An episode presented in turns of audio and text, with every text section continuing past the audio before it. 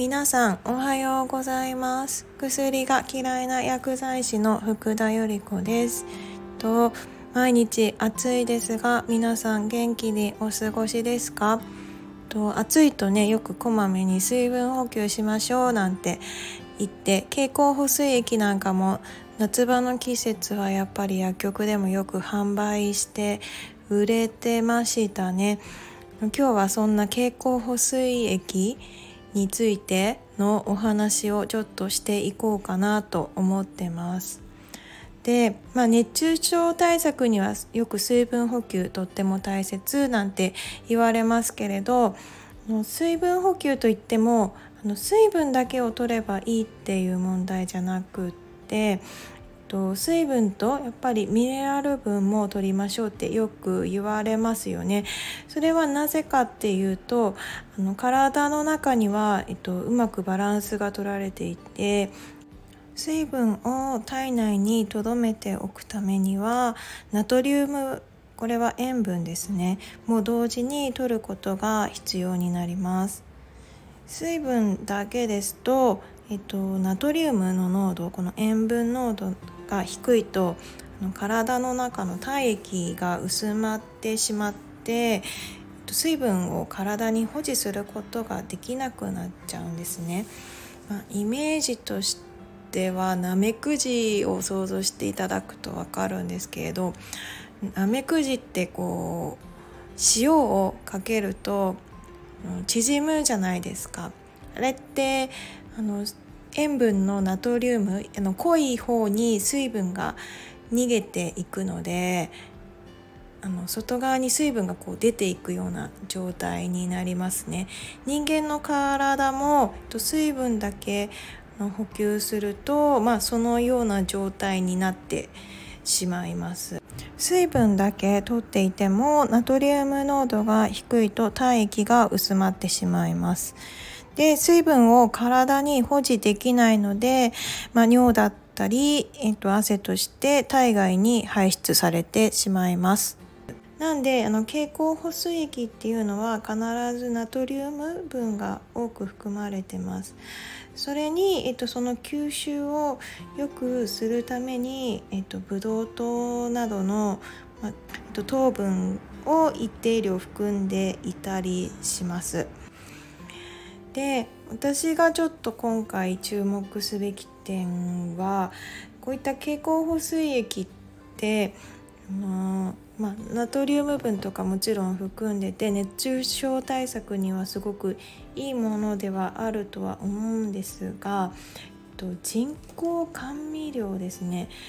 と、これが必ず入ってるんですよ飲みやすくするためにでこの人工甘味料って結構今危険でえっと、6月の日本経済新聞でえっと WHO が甘味料控えてっていうので記事を出しています。でこの中に人工甘味料がすごく危険であるっていうことが記載されてます。で人工甘味料っていうのはそもそも何で出てきたかっていうと、まあ、こういったあの経口補水液ってカロリー低いですよって大体書いてあるんですよね。でカロリー低いのにすごく甘みがあるじゃないですか飲みやすくするために。それってあの全て人工甘味料のおかげなんですね。でこの人工甘味料ってあのすごく安く大量生産できるんですよ。なんでまあ食品業界も多く使うようになりました。で少量でもすごく甘みを感じるのでまあその辺りでカロリーが低いですよなんて書いてあるんですけれど、まあ、WHO なんかはここでは、まあ、長期使用は体脂肪を減らす効果はなく健康リスクを引き起こす可能性がある。そして糖尿病など非感染性疾患のリスク軽減や体重管理を目的とした人工甘味料の使用に対して警告をしたことです。加えて人工甘味料を継続的に摂取すると2型糖尿病心血管疾患成人の死亡をリスクを高める可能性があると指摘したことも重要ですと書いてあります。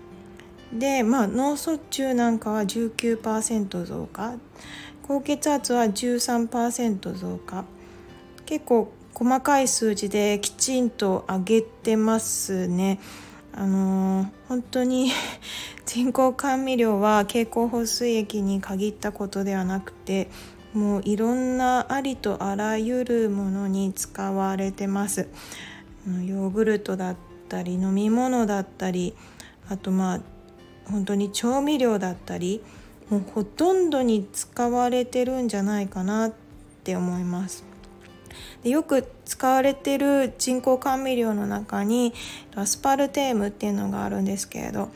これも発がん可能性物質に分類したということで WHO が、えーと、言ってるました。本当にカロリーゼロカロリーオフって言ってるものにはもうこのアスパルテームがほぼ入ってますね。で取りすぎると、まあ、肥満とか糖尿病にもつながりますし、まあ、腎臓の機能だったりあと血管系の疾患だったりで結構リスクが増大しますの全然関係ないように思いますけどうつ病とかのリスクも高まるので本当に注意すべきあのものになります。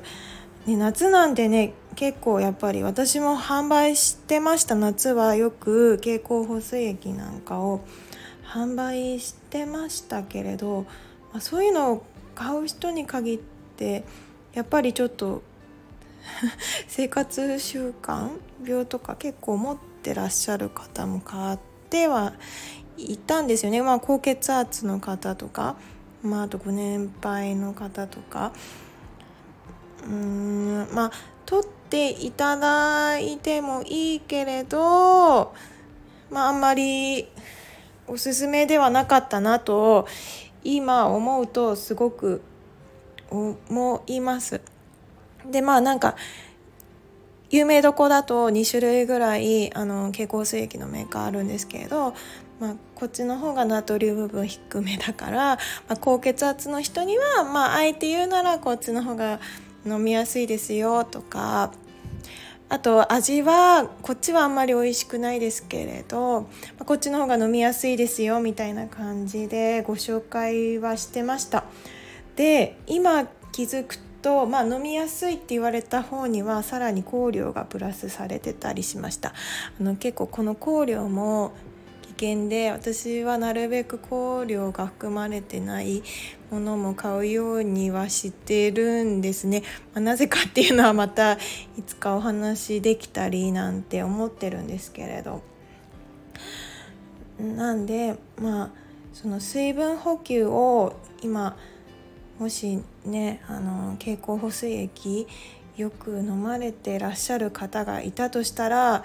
ちょっとあの注意してほしいなっていうので今回は配信になります。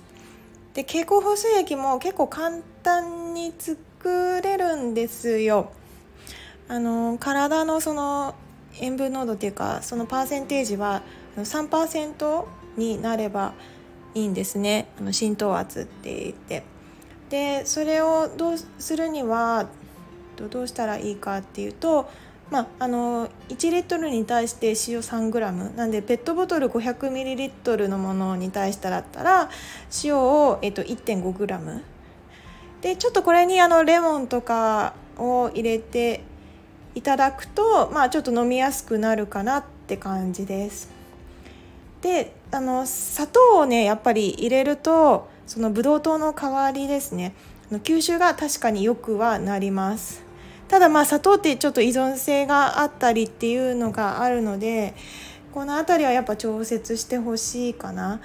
うん、私が作るとしたら蜂蜜とかその辺りが一番いいかななんて思ってます。であの塩なんですけれど塩もこれもすごい注意点で、えっと、ぜひ天然塩を使ってってください。結局あの生鮮塩使っちゃうと何にもミネラル分とかそのナトリウム分とかその辺りが全然すっからかんのものであんまり意味がないです。塩はぜひ天然塩のものを使うようにしましょう。